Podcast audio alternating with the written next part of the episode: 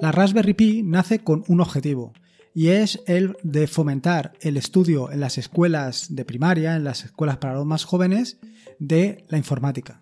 Esto es así porque en los años precedentes a la salida de la Raspberry se notó una caída del interés de los más jóvenes por la informática. Y es cierto que la informática es una pata principal sobre todo en el momento o en la época en la que nos encontramos y era necesario fomentarlo. De ahí, como digo, la salida de la Raspberry. Esto no es la primera vez que te lo comento. Creo que fue en el episodio 77 en el que, eh, que estuve hablando sobre el tema de Python, del Internet de las Cosas y de la SP32, en el que te dije lo interesante que era que aprendieras un lenguaje de programación, ya fuera eh, Python o cualquier otro. Yo insistí por Python porque la verdad es que es muy didáctico. Pero no solamente en este podcast lo he comentado, también en el curso taller que impartí en Linux Center sobre eh, la Raspberry, estuve hablando sobre esto, sobre los orígenes de la Raspberry y la importancia de fomentar el estudio de la informática entre los más jóvenes. Pero no solamente entre los más jóvenes, también nos toca a los más talluditos.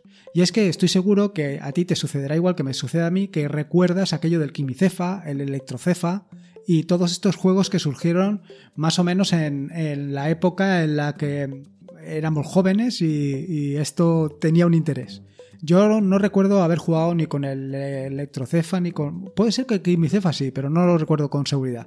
Lo que sí que me acuerdo es que tenía un juego de electrónica que, eran unas cajas de metacrilato o de plástico, más bien plástico, que contenían en su interior transistores, resistencias, eh, LEDs y con los que podías implementar diferentes circuitos y hacer cositas. la verdad es que estaba muy bien.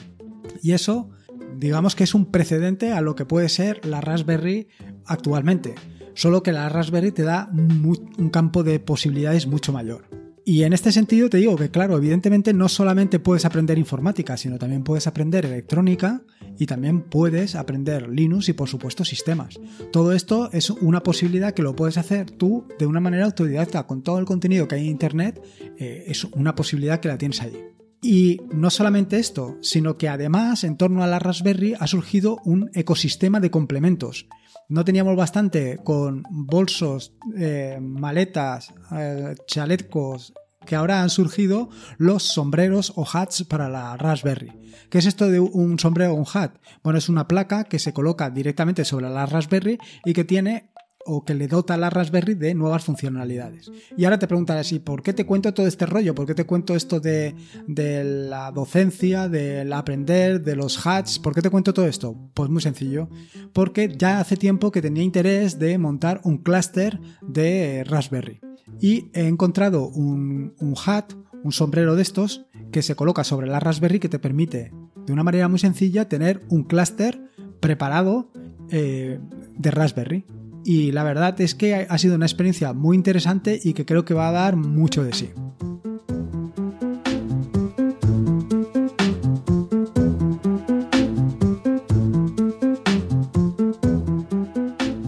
Soy Lorenzo y esto es atareado.es versión podcast. Este es el episodio número 80 del podcast, un podcast sobre Linux, Ubuntu, Android y software libre. Aquí encontrarás desde cómo ser más productivo en el escritorio, montar un servidor de páginas web en un VPS, hasta cómo convertir tu casa en un hogar inteligente. Vamos, cualquier cosa que quieras hacer con Linux seguro que la encontrarás aquí. Como te he comentado en la introducción, el objetivo de hoy es contarte mi experiencia con esto del clúster de Raspberry. Pero antes de meterme en faena, te voy a contar un poco los artículos que he escrito esta semana y el tema de las aplicaciones. Respecto del tema de los artículos, el primero de los artículos hace referencia a Start Here, que precisamente, eh, o primeros pasos, que creo que es como lo he traducido en, español, aunque no lo tengo muy claro, tendría que verlo ahora. Eh, precisamente sobre Start Here es la aplicación que te estuve hablando el pasado jueves, eh, que es una aplicación bastante sencilla que lo que te permite es habilitar todas estas cosas que te cuentan en los diferentes artículos que puedes encontrar alrededor del mundo de Ubuntu para, digamos, mm, retocar Ubuntu y dejarlo según tu gusto, tus necesidades. En muchos de los artículos se habla de, pues, cómo puedes poner, eh, por ejemplo, el, ¿cómo se llama? El dock, cómo lo puedes cambiar a la derecha, cambiarlo bajo, cambiarlo arriba, cómo puedes hacerlo más grande o más pequeño. Bueno, pues todas esas posibilidades las, las puedes encontrar en StarGear de una manera muy sencilla. Pero no solamente esto, sino que además te configura mm, diferentes opciones muy interesantes, como es el tema de la privacidad y otras cosas que por defecto no están habilitadas, eh, o por lo menos no es fácil de hacerlo eh, en Ubuntu. Y es más, no solamente esto, sino que además te permite instalar algunos paquetes que son fundamentales o que instalas por defecto. Y repositorios, por supuesto. Entonces, en eh, eh, esta semana publicaré el artículo correspondiente a StarGear e intentaré darle un poco de publicidad para que llegue más gente. Aquí en particular le tengo que dar las gracias a Sergio y a Connor por la ayuda que me han prestado, porque eh, había un error absurdo en, la aplicación que no se lanzaba. Ahora es plenamente funcional. O sea que la puedes instalar eh, según las instrucciones que encontrarás en el artículo de una manera muy sencilla y poder disfrutar de ella. Eh, como te digo siempre, eh, si encuentras cualquier cosa, cualquier cosa que consideres que hay que añadirle o modificar, pues estoy abierto a, ello. El segundo de los artículos es un nuevo capítulo del tutorial sobre scripts en Bash. En particular, este artículo va dirigido a los arrays y al, texto, al texto en Bash. Esto no sabía exactamente dónde meter este capítulo del tutorial porque eh, ponerlo muy al principio me parecía un poco duro, sobre todo si no tienes mucha idea de programación. Y dejarlo para más adelante, pues no le veía mucho sentido. Sin embargo, ahora justo que acabo de terminar el capítulo sobre condicionales y bucles, eh, creo que era el momento adecuado sobre todo por el tema de arrays, porque ahora ya podemos iterar sobre eh, los diferentes elementos del bucle y sacarle todo el potencial que tiene. Así que si estás siguiendo este tutorial, pues ya sabes que aquí tienes eh, la siguiente entrega. Y luego respecto a aplicaciones, nada, decirte que como de costumbre Javier sigue con el tema de la monitorización de la Raspberry y, eh, este hombre no para, le está sacando punta a esta, a este, vaya, a esta aplicación o conjunto de aplicaciones para sacarle o para tener tu Raspberry controlada hasta el más mínimo de los detalles. Y por supuesto, la otra de las aplicaciones que ya he comentado es StarGear. Eh, el objeto de esta semana es intentar eh, añadir algunas características nuevas y más, más aplicaciones para poder instalar directamente desde la aplicación. Mm, si tú tienes alguna idea que sugerirme, pues bueno, pues, eh, me lo comentas a través de, la, de las notas del programa, de las notas del podcast o directamente dejándome un formulario. En fin, bueno, vamos al turrón.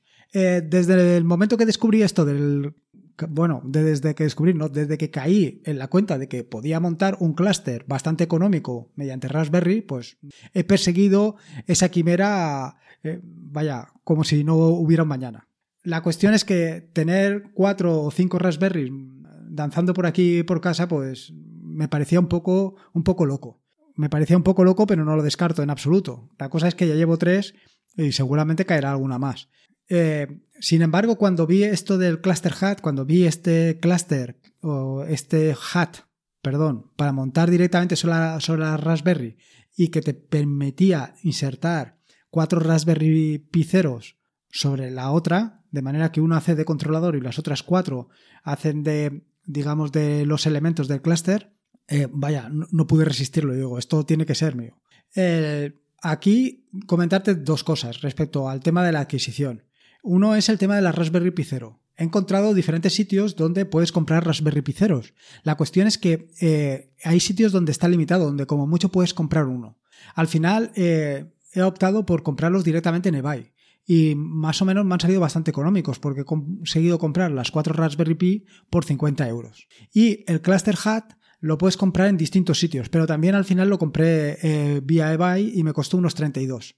Si a esto le sumas las cinco tarjetas que me costaron 34 euros y además que compré una nueva Raspberry Pi para montar todo el clúster, la cosa se ha ido a 150 euros. Lo cierto es que en ningún momento he caído en la cuenta de, de, cuánto me iba a gastar con esto. Si lo ves así, pues al final esto no es más que un entretenimiento, algo con lo que puedes pasar una tarde, bueno, la verdad es que puedes pasar muchas tardes, y gastarte 150 euros, pues a lo mejor te parece mucho dinero. Pero como he dicho al principio del, podcast, la idea de esto es aprender. La idea de esto es sacarle el máximo partido posible. La idea de esto es eh, pues progresar tanto eh, dentro del mundo de la Raspberry y dentro del mundo de, de, conocer Linux y, todas las posibilidades que te, que te ofrece. ¿vale? Si lo vas a pensar como que has invertido 150, pues eh, claro, evidentemente te vas a parar.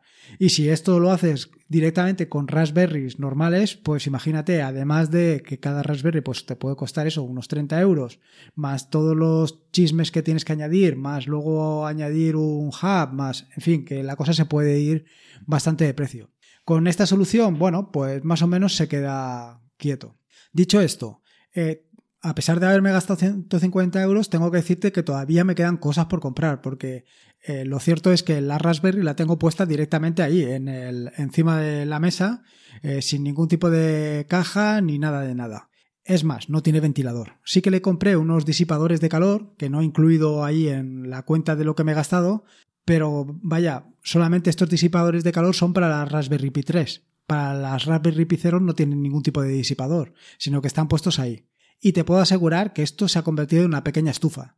Eh, tengo que monitorizar las temperaturas tanto de la Raspberry Pi 3 como de las 0 para ver cómo van esas temperaturas, pero yo te puedo asegurar que pones las manos encima y notas aquello como una pequeña estufa. Respecto al montaje del clúster de la Raspberry, la verdad es que ha sido muy sencillo. Son de esas cosas que da gusto comprarlas, porque hay veces que te compras, no sé, un sensor de temperatura para ponerlo con la Raspberry y aquello no anda ni para atrás. Imagínate, pues, un clúster con sus correspondientes eh, Raspberry Pi 0 y toda la parafernalia, es decir, gastate los 150 y que aquello no funcione, pues hubiera sido todo un trauma. Pero sin embargo, el montaje ha sido realmente sencillo. La cosa es que viene una pequeña placa con cuatro tornillos eh, el hat, que digo, el sombrero. El sombrero se pone directamente sobre la Raspberry Pi 3, le pone los cuatro tornillos y luego encima eh, simplemente es colocar mm, la Raspberry Pi 0 en sus USBs, eh, utilizando el USB que viene en el, en el hat. Y así ponen las cuatro. Y ya está, básicamente. Lo único que queda es conectar una salida de USB desde la Raspberry Pi 3 hasta el hat para que tengan alimentación eléctrica y con esto ya lo tendrías todo terminado en cuanto a lo que se refiere al montaje de hardware. Como ves, tremendamente sencillo. Eh, para lo manitas que soy yo, me refiero a lo torpe, eh, no me ha costado nada. Luego viene la parte de la instalación de software. Aquí, para la instalación de software, la verdad es que el desarrollador del, del hat, del sombrero este, eh, ha puesto las cosas muy, muy, pero que muy fáciles. Pero mm, también tienes la posibilidad de complicártelo todo lo que quieras. Así te permite tres posibilidades. Una simple, un intermedio y un avanzado, según lo que quieras complicarte la vida, como te digo. Eh, yo he optado por el simple, porque yo, eh, eh, como he dicho en alguna ocasión, me puede la ansia viva y quería ver o quería probar de inmediato el, uso del clúster. Quería empezar a jugar cuanto antes, ¿vale? Entonces, ¿Qué diferencia unos y otros? Bueno, pues en el avanzado, si no me equivoco, consiste en que Tú mm, pones las imágenes en cada una de las Raspberry Pi 0, en la Raspberry Pi 3, las conectas y luego vas adecuando unas cosas a las otras. Sin embargo, con esta solución, con la simple, lo que haces es bajarte una imagen para la Raspberry Pi 3 y cuatro imágenes, una para cada Raspberry Pi 0, que son cuatro imágenes distintas que tienes que quemar en cada una de las Raspberries. Decirte que tienes varias posibilidades para instalar, tanto con escritorio como sin escritorio. Eh, en el escritorio también tienes la posibilidad de hacerlo nateado o, no, o sin natear. Nateado es que desde, la, desde fuera puedes acceder directamente hasta la, hasta la Raspberry Pi 0. ¿vale? Eh, yo, como el ansia viva me pudo, lo hice sin prácticamente leerme esto.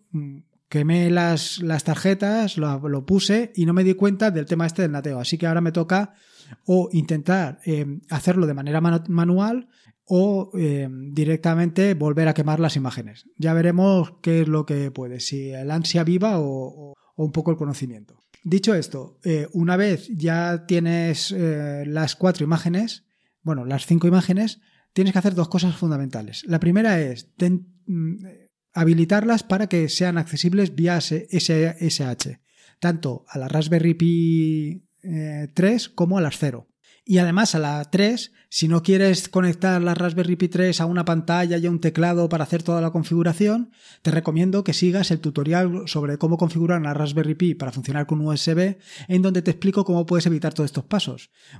Hay mucha gente que todavía sigue conectando la Raspberry Pi a una pantalla y a un teclado para, para iniciarla, y no es necesario. Eh, todo esto te lo puedes saltar directamente. Simplemente se trata de crear un archivo SSH en un directorio de la tarjeta microSD que va en la Raspberry Pi 3 y luego eh, crear la configuración necesaria para que se conecte vía Wi-Fi.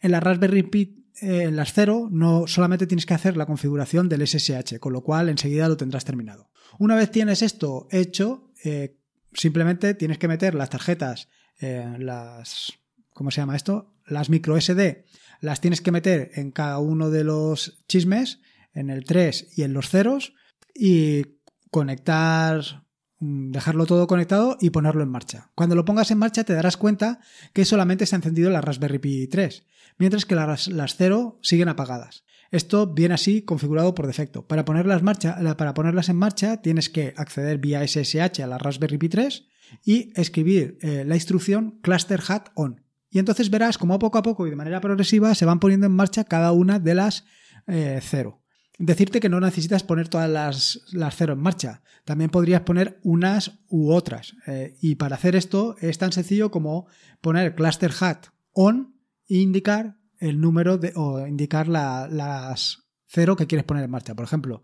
si quisieras poner la 1 y la 3 sería eh, cluster hat on P1 P3. Para apagarlo, tan sencillo como cluster hat off. Indicar que en el caso de que reinicies eh, la Raspberry Pi 3, eh, las Raspberry Pi 0 siguen en funcionamiento porque están alimentados vía eh, el USB. Luego también tienes otra característica interesante y es que puedes apagar el LED de las Raspberry Pi, de las Raspberry Pi 0. Para esto simplemente es cluster hat LED off y ya lo tendrías apagado. Ahora, ¿qué te pasa si no habilitas el SSH en la Raspberry Pi 0? Bueno, pues esto es lo que me pasó a mí. me pudo el ansia, me pudo el ansia y directamente lo puse en marcha. No, no, había leído que había que habilitar el SSH en las cero y me encontré con que no había manera de acceder a ellas. Bueno, no había manera, no, sí que había manera. Para esto utilicé una pequeña aplicación que se llama Minicom y que es un, un, programa de modem basado en texto y que te permite acceder a las Raspberries vía USB. Tan sencillo como escribir Minicom P1 para acceder a la P1. Cuando entres te recomiendo que mires la ayuda, la ayuda que te aparece directamente, ¿vale?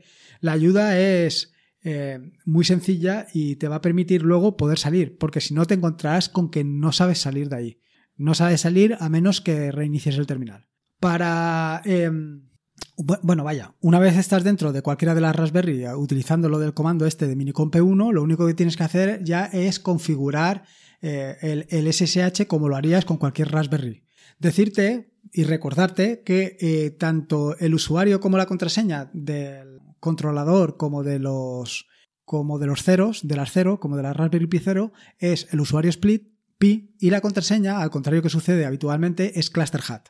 Bueno, como te decía, una vez eh, has entrado dentro de cada una de las Raspberry Pi 0, lo único que tienes que hacer es eh, entrar dentro del Raspi config y ir a Network Options, Interfacing Options y eh, la opción P2 SSH y habilitas el SSH para cada una de las, bueno, para esa Raspberry Pi 0 y luego tendrías que hacerlo para cada una de las de las estas, de las 0, lo cual es algo bastante tedioso. Pero bueno, mm, no es otra manera si has cometido el error de, como hice yo, de no leerte las instrucciones. Dicho esto, eh, si una vez ya tienes habilitado el SSH, pues todo va rodado. Sin embargo, evidentemente, para acceder a cada una de las Raspberries, eh, vía SSH tendrás que meter el usuario y la contraseña, lo cual es bastante tedioso. Para evitar este problema, pues eh, ya escribí un artículo eh, que se llamaba Sincronización sin contraseña en Linux, que te decía cómo podías conectarte vía SSH con cualquier otro dispositivo utilizando tu clave público-privada. Una vez lo has configurado, eh, conectarte a cualquiera de las cero es tan sencillo como escribir ssh p1.local para acceder a la 1, p2.local para la 2, etcétera, etcétera. Y lo tendrías todo, todo hecho.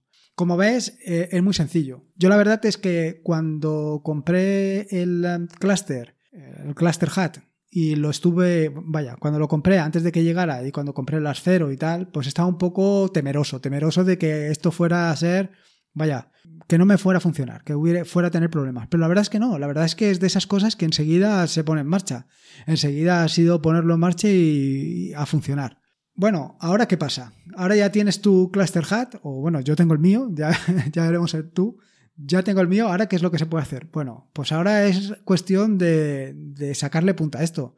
Ahora es cuestión de ver todas las posibilidades que te ofrece un clúster todas las opciones que tienes, cómo puedes configurar, cómo puedes gestionar cinco servidores de manera simultánea. Vaya, esto es carne de un tutorial o de varios tutoriales. Esto eh, porque no solamente está el tema este del, clúster, sino también el tema de gestionar varios servidores de manera, de manera simultánea. Cómo poder actualizar todos los servidores a la vez.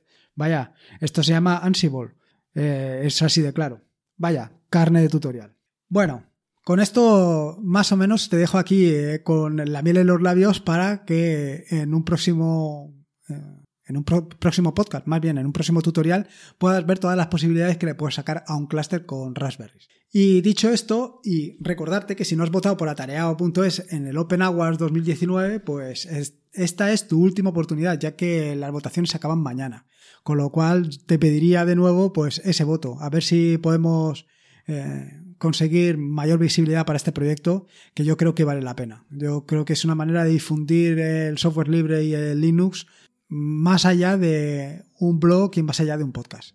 En las notas del podcast que encontrarás en atareado.es están todos los enlaces que he mencionado a lo largo del mismo. La verdad es que en este no he mencionado muchas cositas, aparte de los artículos que he escrito, pero puedes encontrar cosas interesantes. Puedes encontrarme en atareado.es y allí me puedes dejar eh, pues, tu opinión sobre la aplicación, sobre StarGear y si quieres que añada alguna aplicación adicional o algún repositorio adicional a, a StarGear para que te sea más sencillo eh, poner a punto tu, tu Ubuntu.